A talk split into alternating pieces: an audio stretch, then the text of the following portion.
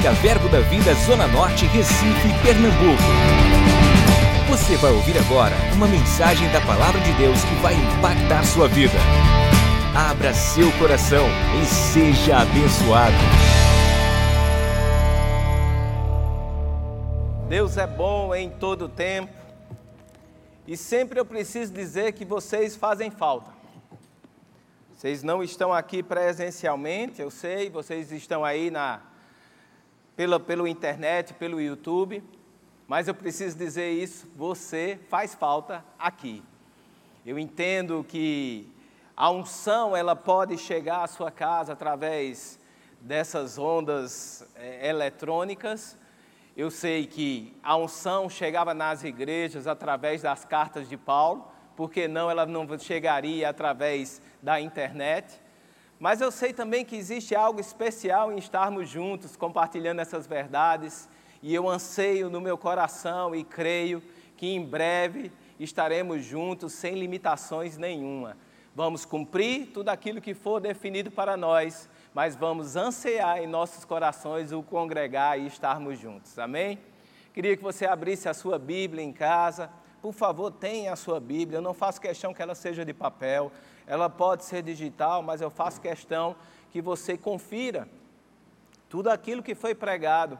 De alguma maneira, se você não quer é, abrir a Bíblia no momento, eu sei que a gente coloca ela aqui embaixo, mas você pode, no futuro, anotar e vir abrir e conferir tudo aquilo que está sendo falado para ver se está realmente na Bíblia. 1 Coríntios, no capítulo 16, é o capítulo final da carta aos Coríntios, a primeira carta de Paulo aos Coríntios. No verso 13, ele fala algo, ele diz assim: sede, 1 Coríntios 16, 13, diz: sede vigilantes, permanecei firmes na fé, portai-vos varonilmente, que quer dizer ser valente ou corajoso, portai-vos corajosamente e fortalecei-vos. No verso 14 ele diz: Todos os vossos atos sejam feitos com amor. Olha que coisa importante, que coisa preciosa. A Bíblia nos recomenda, através de Paulo, nessa carta aos Coríntios, ele diz que a gente precisa permanecer em fé, a gente precisa ser corajoso.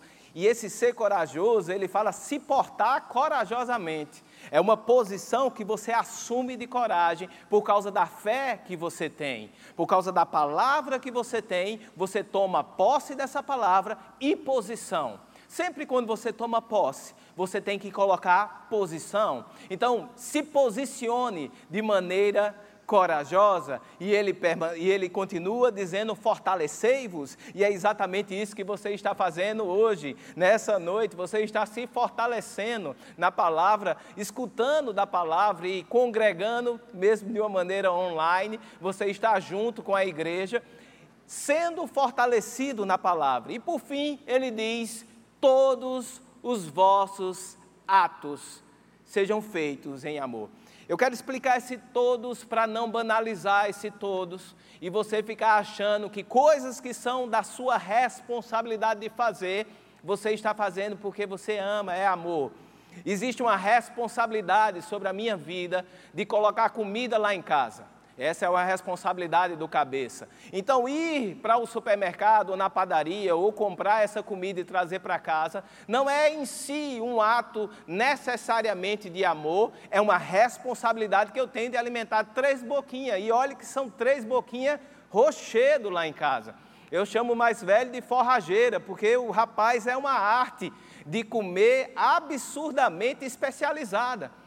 Então, é minha responsabilidade trazer comida para casa. Mas onde é que eu manifesto amor trazendo comida para casa? É minha responsabilidade comprar o pão e trazer ele para casa. Um ato de amor é saber a padaria que eles gostam. Um ato de amor é saber quais são os gostos que ele tem e me esforçar um pouco mais. Não preciso gastar mais dinheiro, mas talvez não esteja aquela padaria que eles gostam dentro meu, da, minha, da minha comodidade ou do lugar que eu iria passar. E eu vou um pouco mais além na padaria que eles gostam e vou e pego o pão específico que eles gostam. Então, o ato de amor é você ir além da marca, é você fazer o extra, não o que é sua responsabilidade de fazer. Sua responsabilidade, ela deve ser feita, mas o amor, ele é demonstrado indo além. Ele fala aqui: todos os seus atos sejam feitos em amor. Olha que tem, eu não sei se você consegue ver, mas existem dois posicionamentos aqui. O primeiro é o fazer. Sejam feitos, é um posicionamento natural, algo que você precisa fazer. Não existe amor se não tiver demonstração desse amor. O amor teórico, ele é bonito e fica no livro, e esse amor teórico é o amor que o mundo tem, é o amor que o mundo cobra. O mundo cobra um amor teórico, mas o amor do tipo de Deus é aquele que faz algo. Deus amou o mundo de tal maneira que fez algo pelo mundo. Ele deu Jesus, ele semeou Jesus. Então, o amor do tipo de Deus é um amor que faz. Então, a primeira parte desse negócio aqui é fazer fazer, é se posicionar, faça algo. E a segunda parte é com amor. Esse amor não é o nosso amor natural, mas esse amor é o amor ágape. Então a gente vai se posicionar e fazer algo natural, mas a ferramenta que a gente vai utilizar não é natural. Quando a ferramenta não é natural, ela não é gerada por merecimento, mas ela é gerada pela fé daquilo que Deus fez em nós. O amor do tipo de ágape, ou o amor do tipo de Deus, o amor ágape, ou o amor do tipo de Deus, é um recurso sobrenatural que foi depositado em nós. Então preste atenção, você andar em amor, desse amor que ele está recomendando, significa você fazer algo natural mas a motivação que você tem por dentro, ela é sobrenatural. Então faz com que você faça algo naturalmente para pessoas que não merecem. Porque o que foi gerado para você fazer não necessariamente veio daquela pessoa, mas veio da fonte celestial. E você age com aquela pessoa, mesmo sem ela merecer, porém agarrado ou fundamentado na ferramenta sobrenatural do amor dentro de você. Vamos melhorar isso aqui. A paixão, nesse verso 14, fala assim: a versão A Paixão, verso 14 diz: Deixe que o amor e a bondade sejam a motivação por trás de tudo o que você faz. Permanece o fazer mas a motivação que te levou a fazer é o amor e a bondade. Ele começa a falar sobre algo maior. Ele diz: Olha, eu não faça só para fazer, mas a motivação que vai gerar aquele ato seja amor e bondade. É amplificada também nos, nos amplia a ideia e diz assim, no verso 14 de 1 Coríntios 16, na versão amplificada, diz que tudo o que você fizer seja feito com amor, motivado e inspirado pelo amor de Deus por nós. Então ele começa a nos estimular a fazer algo por causa desse amor de Deus que foi manifesto em Jesus Cristo por nós. E ele diz: começa a ser inspirado e motivado. Inspirado e motivado. Deixe essa inspiração desse amor. Então significa que esse amor que está derramado dentro de nós, ele nos inspira. Então significa que vai ter coisas que você vai querer fazer, que você não sabe muito bem porque você quer fazer, mas foi uma inspiração do amor de Deus em você para você fazer. E quando você é inspirado, a motivação daquele ato, ela, se, ela passa a ser verdadeira em Deus. Não é mais uma hipocrisia, não é mais simplesmente para ensinar alguém, não é mais um ato ou, ou um pensamento, mas passa a ser algo divino manifesto. Quando você fala de motivação, meu irmão, você está falando de toda a explicação que você precisa para entender o que é imitar os atos de Jesus. Paulo ele fala em 1 Coríntios, no capítulo 11, no verso 1, ele diz: Sede meus imitadores, assim como também eu sou de Cristo. E é engraçado que esse imitador aí é mimetizar, é imitar mesmo. Não tem outra explicação, não tem, não tem outro significado. Imitar.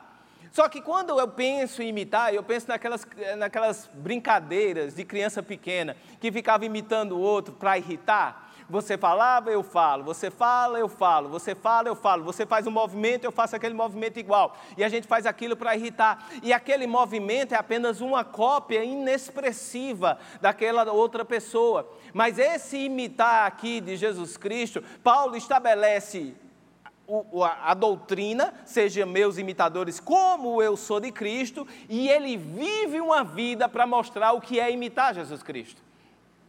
Ele diz a doutrina: sede meus imitadores, como eu sou de Cristo, e ele vive a vida dele sobre padrões celestiais que Jesus Cristo estabeleceu na cruz, para a gente entender que aquilo ali não é simplesmente um imitar para ser um clone de Jesus Cristo, mas é que a motivação que nós temos por dentro muda. Eu gosto de Paulo, porque Paulo, em alguns textos, ele fala segundo o evangelho de Jesus Cristo que eu prego, e ele fala esse negócio assim sobre orientações que ele recebeu recebeu do próprio Jesus. Jesus apareceu para ele, não menos, apareceu para ele e deu orientações doutrinárias para ele seguir. E ele começa o ministério dizendo: ó, segundo o Evangelho de Jesus Cristo, segundo o Evangelho de Jesus Cristo, que ele mesmo apareceu e me disse. Mas no final da vida dele, nas cartas, ele vai começar a falar segundo o meu Evangelho. O que é que mudou? Aquilo no relacionamento internalizou tanto em Paulo, virou tanto o motivo que ele fazia as coisas, que agora não era só mais o evangelho de Jesus, era o evangelho dele também.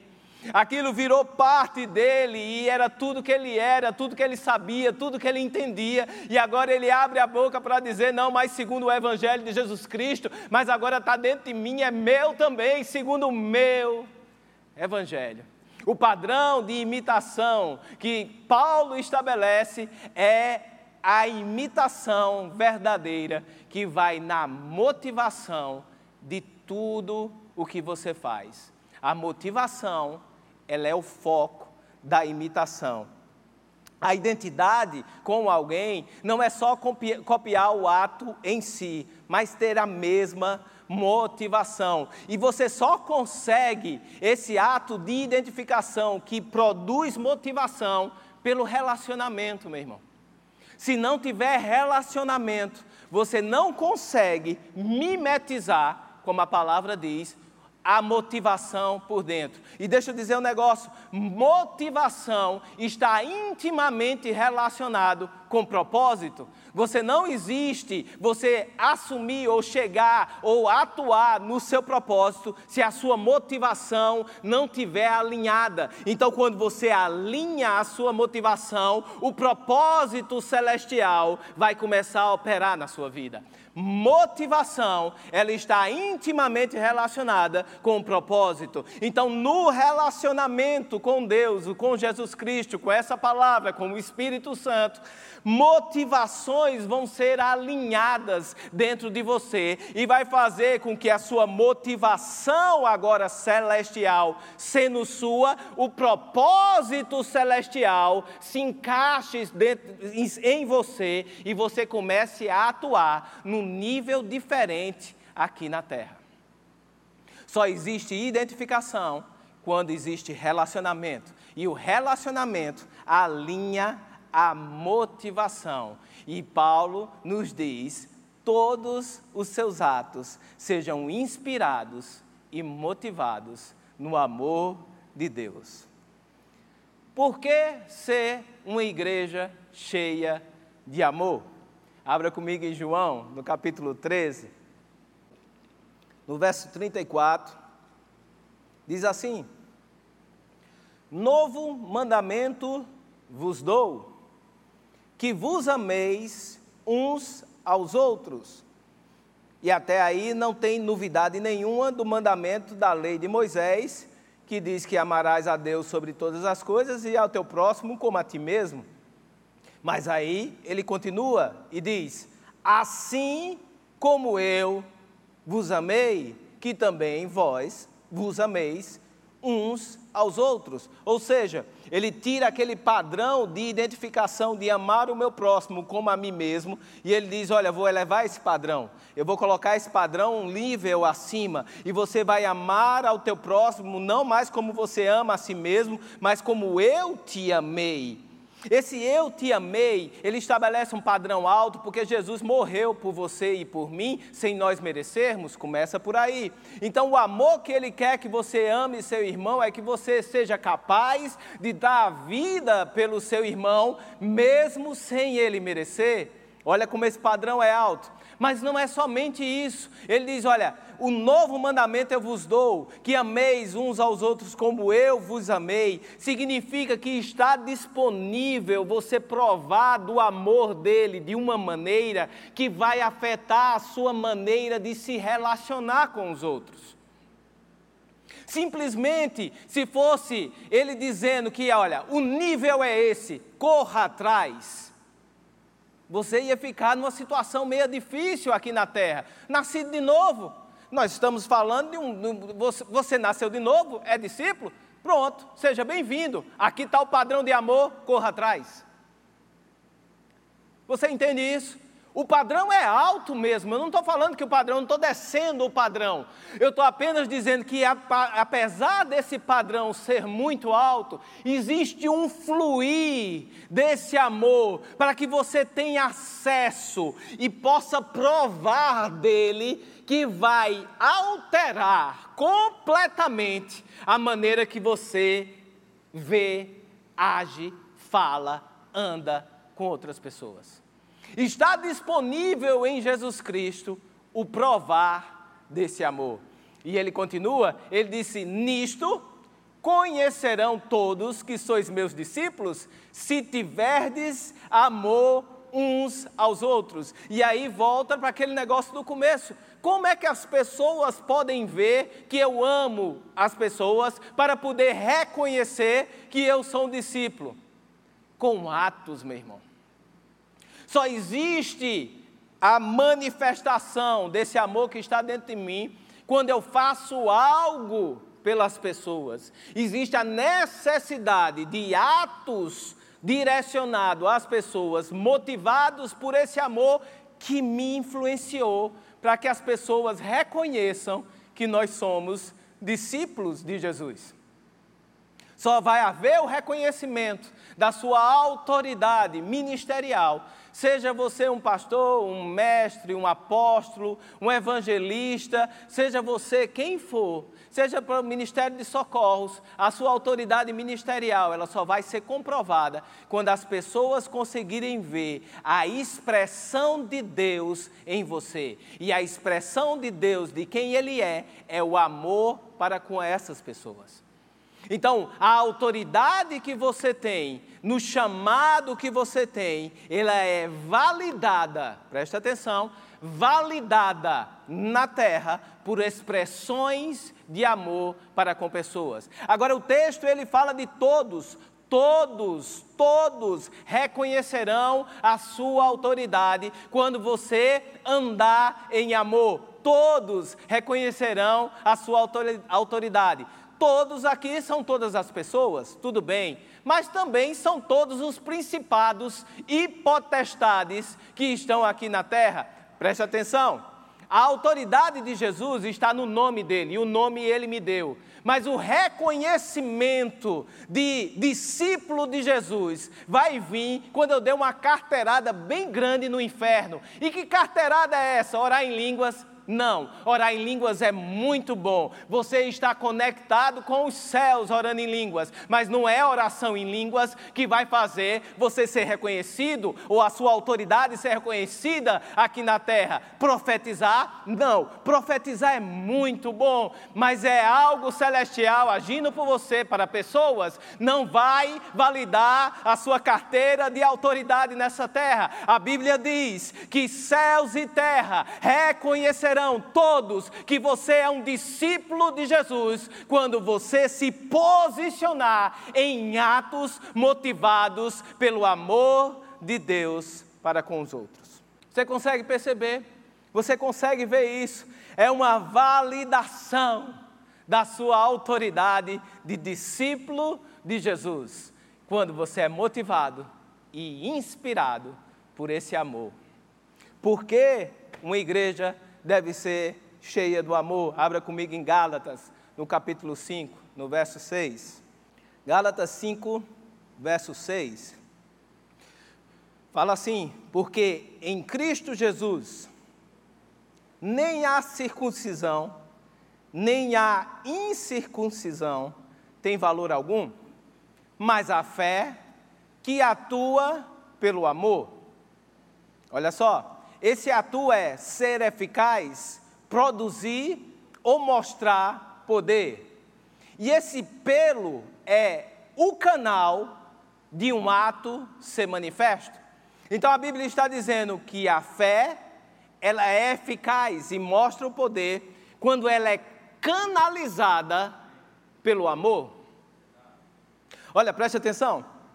Tem muita gente que tem problemas de falta de água. E se eu dissesse assim: olha, eu tenho um trilhão de litros de água para deixar disponível para você.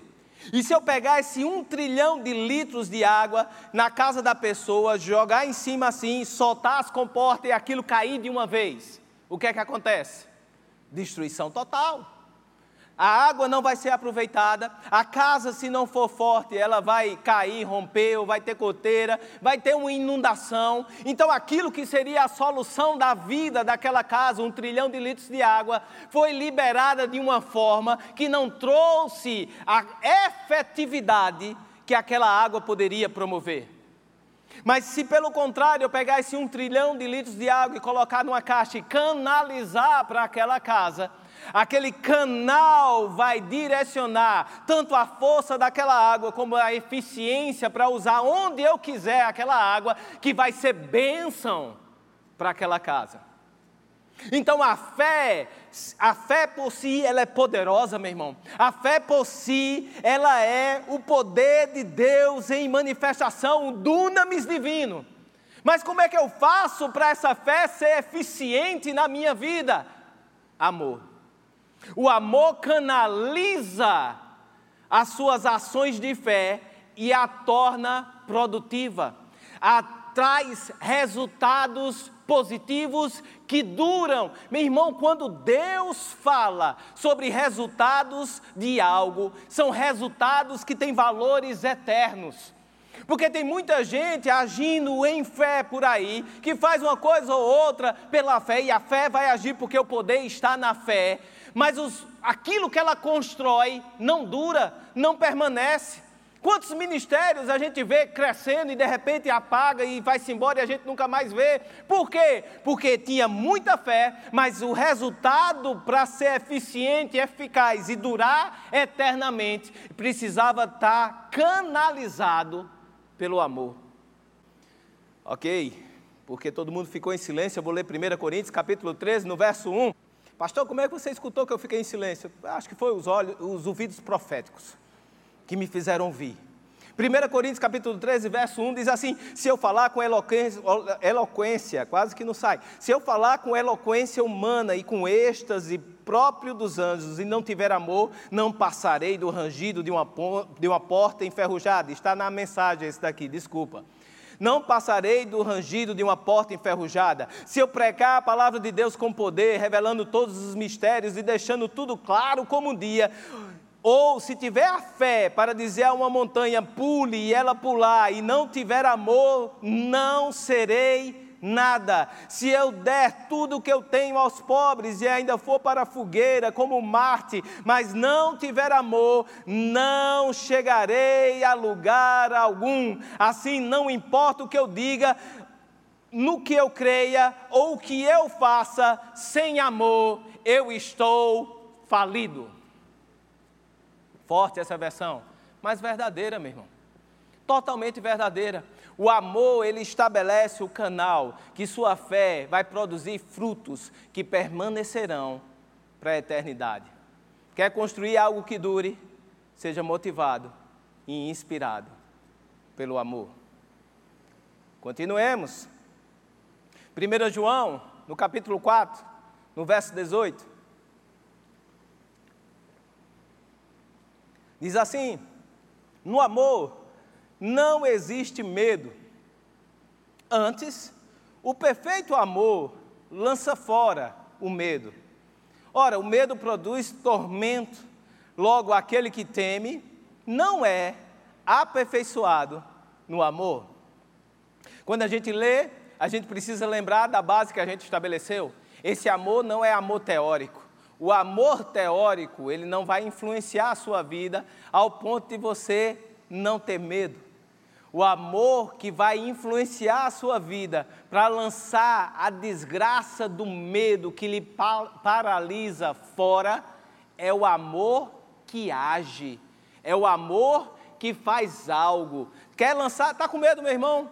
Pois bem, seja inspirado nessa noite a ter atitudes de amor para com pessoas, e esse medo que está na sua vida, ele vai fugir de você, porque o amor em atuação, ele lança fora todo medo. O medo, ele lhe paralisa. O medo, ele lhe afasta de Deus. O medo, ele faz com que você tome sempre más decisões. As decisões que o medo estabelece sempre estão associadas àquelas que são teoricamente mais seguras e você nunca vai obedecer à voz de Deus se você estiver com medo. Agora, se você começa a ser inspirado e agir em amor, esse medo começa a fugir e ser lançado fora de você, e esse relacionamento com Deus que inspira e gera amor dentro de você, vai te estabelecer em verdades superiores e você vai começar a andar dentro de verdades que não necessariamente estão tão claras ou fáceis ou acessíveis aos teus sentidos, mas vai te estabelecer em verdades que só a fé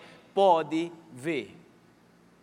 Você vai começar a agir dentro de um contexto de avanço, de rompimento, Falamos muito de avanço, falamos muito sobre rompimento, isso é uma verdade. Vamos avançar, vamos romper, mas o avanço e o rompimento, ela sempre está associado em você dar o passo.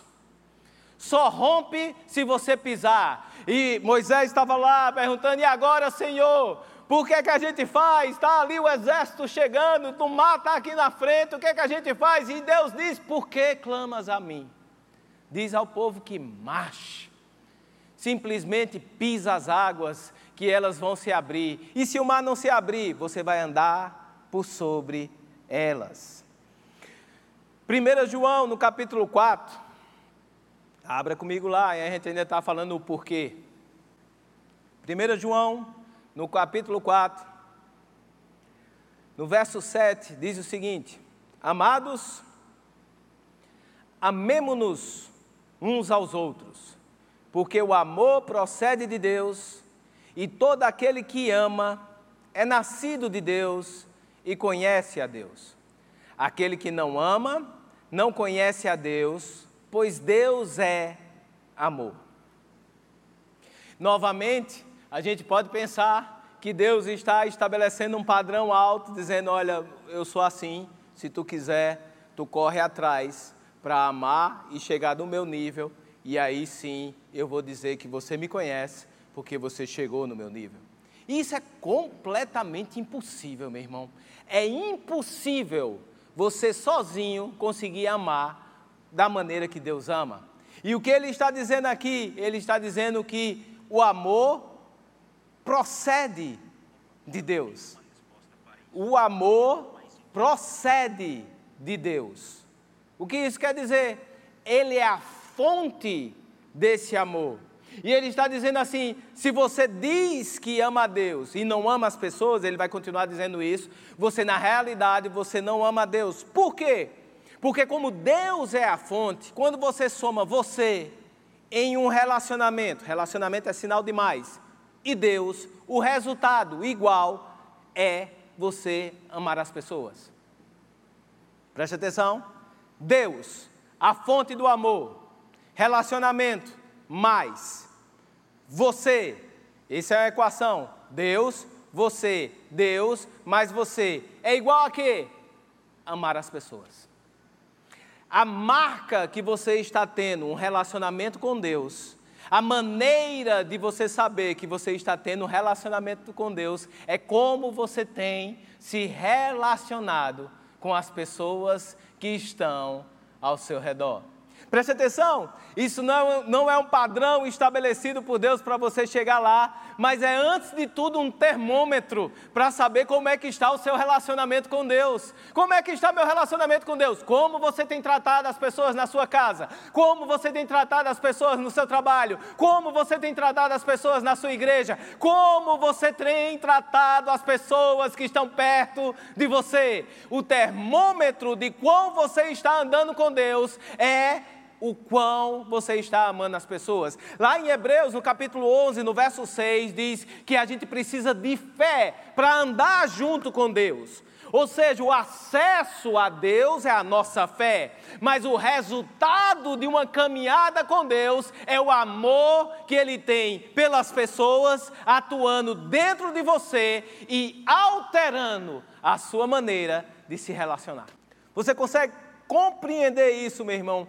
Os atos de amor de Deus, eles são absolutos. O que é isso? O amor dele é absoluto.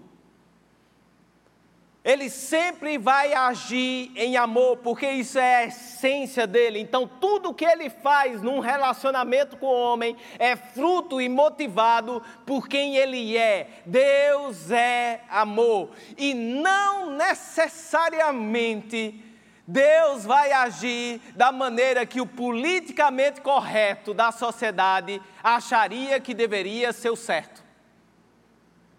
Não necessariamente naquele momento que o politicamente correto diz: passa a mão, afaga, coitadinho, bichinho dele, tem isso e aquilo. Não necessariamente vai ser a mesma coisa que Deus vai inspirar a fazer. Deus vai dizer: corrige. Corrige porque ele precisa mudar. Confronta confrontamento dos seus defeitos, das suas falhas, é um ato de amor de Deus absoluto, porque Deus não quer que você permaneça errando pelo resto da sua vida. Você não quer que as suas crianças precisem de você o tempo todo, o todo tempo. É isso, pastor. Se você tiver um menino de 15 anos que não consegue descer para ir na padaria para comprar o pão, você precisa rever seus conceitos para com ele, porque ele precisa ser corrigido e exposto a coisas que o fazem crescer. Deus quer que a gente cresça e para isso Ele vai confrontar as nossas falhas, vai confrontar os nossos defeitos. E onde eu sou confrontado com Deus? Num relacionamento íntimo com Ele. Paulo estava enfrentando um problema e ele disse que era um mensageiro de Satanás. E ele diz que orou a Deus três vezes. E Deus não respondeu. E na terceira vez, e eu acho engraçado, é que Paulo, ele relata isso porque Paulo é um homem de orações respondidas. Orar três vezes não é normal para ele. Normal é ele orar e as coisas acontecerem, mas dessa vez ele estava orando errado, ao ponto dele repetir três vezes e Deus falar com ele dizer: Olha, menino, o negócio é o seguinte, isso não vai mudar. É necessário que você seja confrontado nessa área, mas uma coisa eu te digo: a minha graça te basta. Então deixa de olhar para a situação e começa a ter prazer em mim. Preste atenção. Deixa de olhar para a situação, começa a ter prazer em mim. E ele diz: "Em mim você tem a solução". Onde eu vou ser confrontado com os meus defeitos num relacionamento íntimo com Deus? Quando eu olho para ele e espero nele a solução para as coisas que eu preciso para crescer. Como eu faço para ser uma igreja cheia de amor? Como eu faço para ser uma igreja cheia de amor?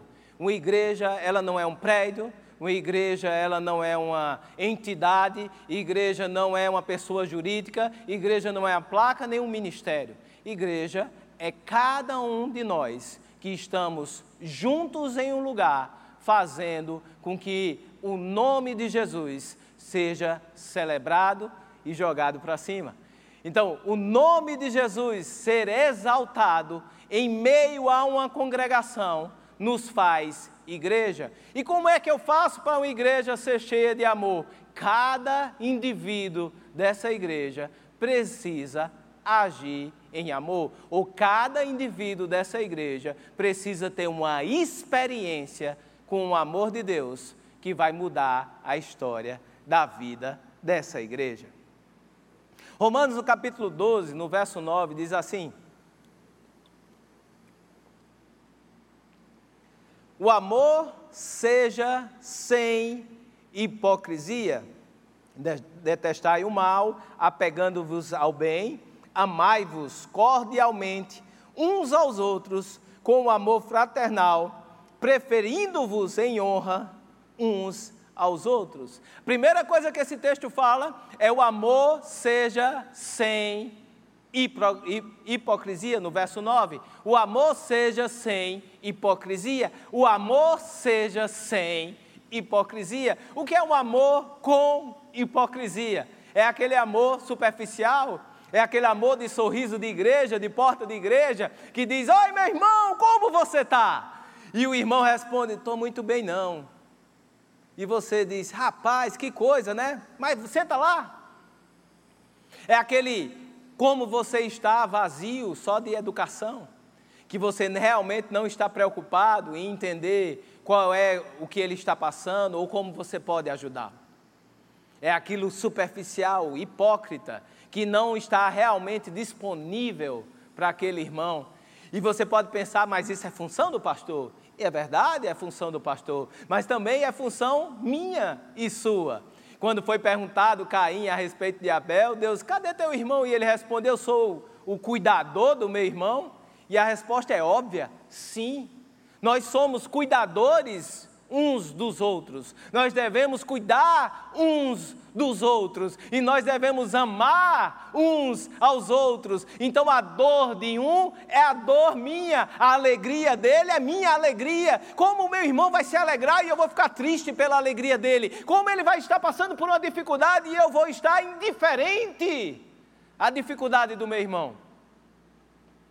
E a Bíblia continua: amai-vos uns aos outros preferindo-vos em honra uns aos outros. Eu posso até merecer passar na sua frente, mas vai lá, vai na minha frente agora. Não, pode, é minha vez, eu sei, é minha senha, mas eu quero que você vá, preferindo atos de amor em honra. Atos de amor em honra. Efésios capítulo 4, no verso 2. Efésios 4, 2.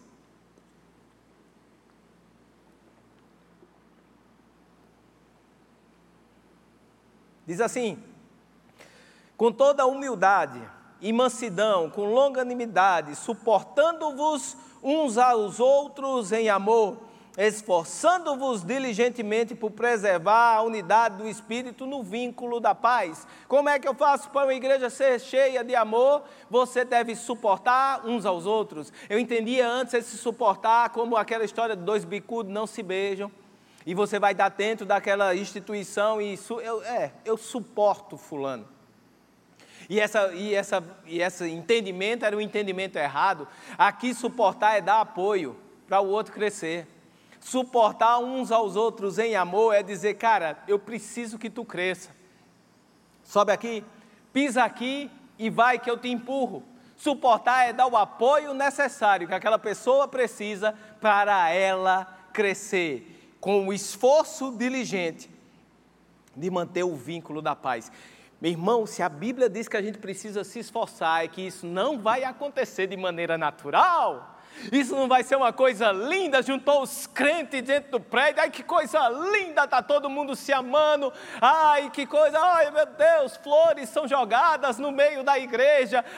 Não, meu irmão, vai ter motivo para você ficar chateado. Alguém vai pisar no teu calo, alguém vai pisar no teu pé, alguém vai falar uma coisa que você não gosta, ou alguém vai não falar uma coisa que você acha que era necessário. Precisa esforço da nossa parte para que a gente ande junto, para que a gente não se separe, para que a gente não desista da jornada, para que a gente não deixe ninguém para trás.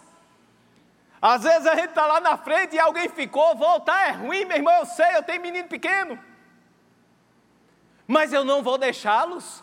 Eu digo, eu já andei estudinho, mas eu posso voltar e eu posso dar um apoio, eu posso dar uma força, eu posso empurrar, eu posso até carregar no braço, se for necessário mas eu não vou deixar. Se a Bíblia diz para você se esforçar, é porque você vai ter motivo para se separar, mas não separa.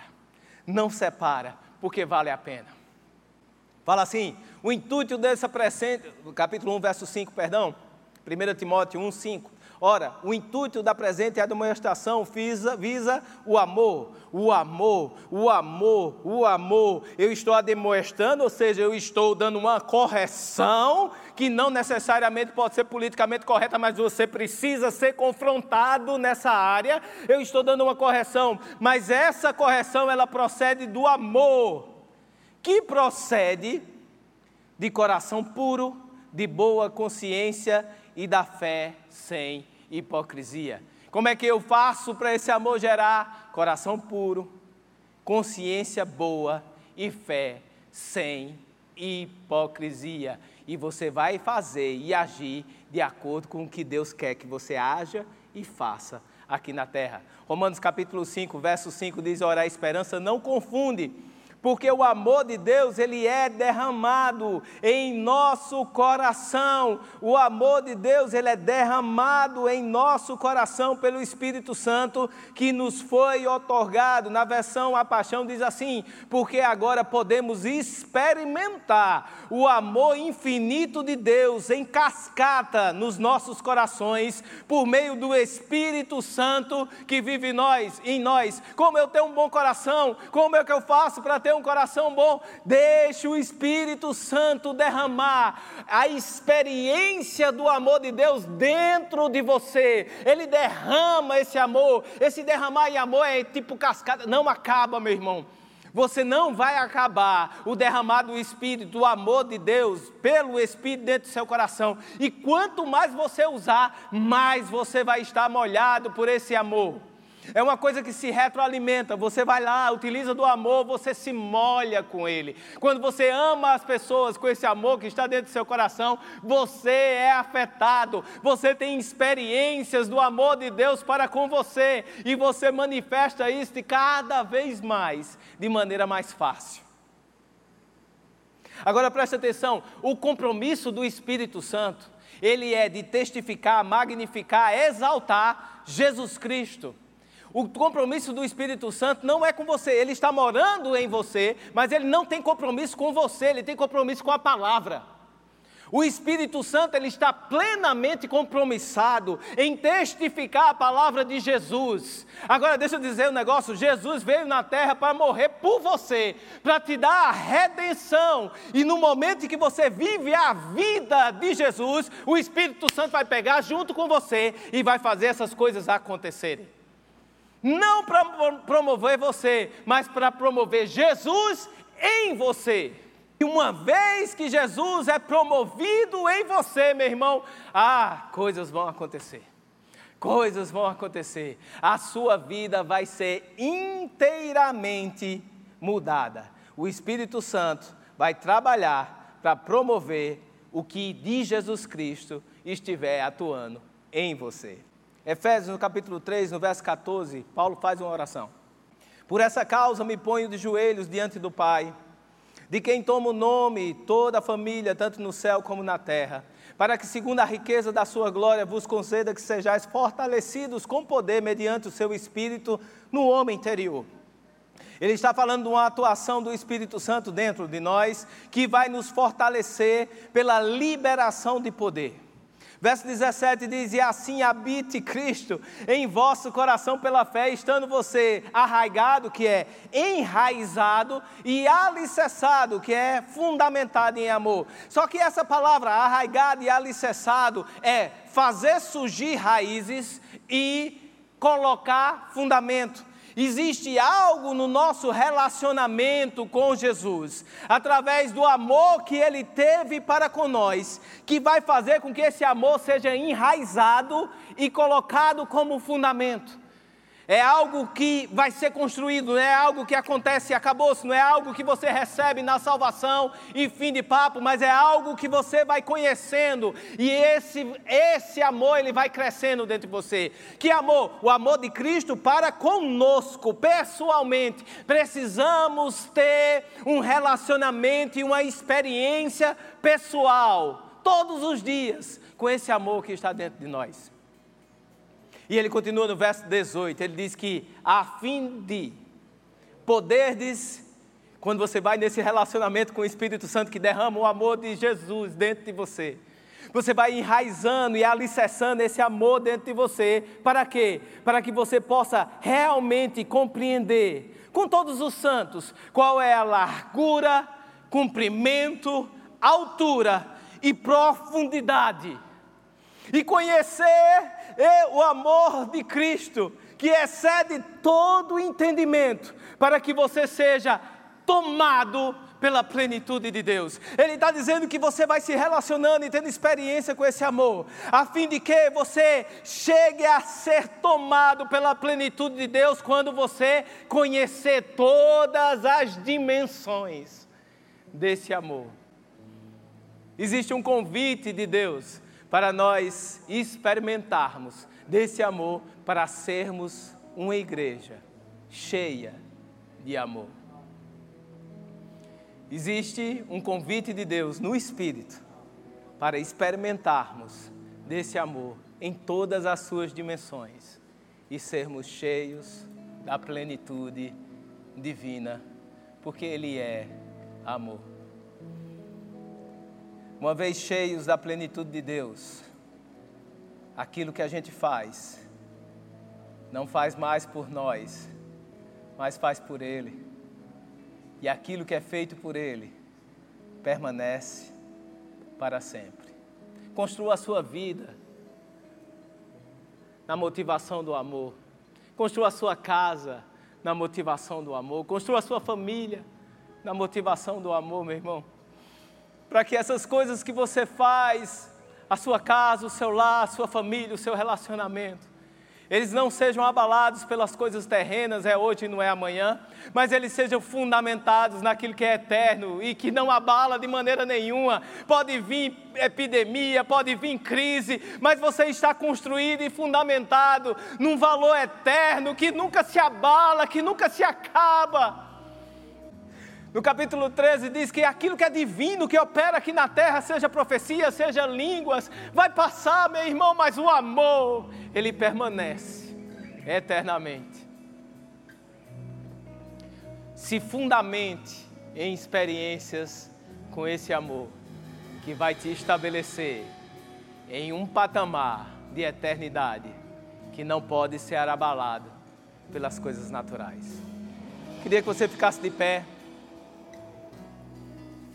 Eu vou liberar um vídeo que é, na realidade, textos.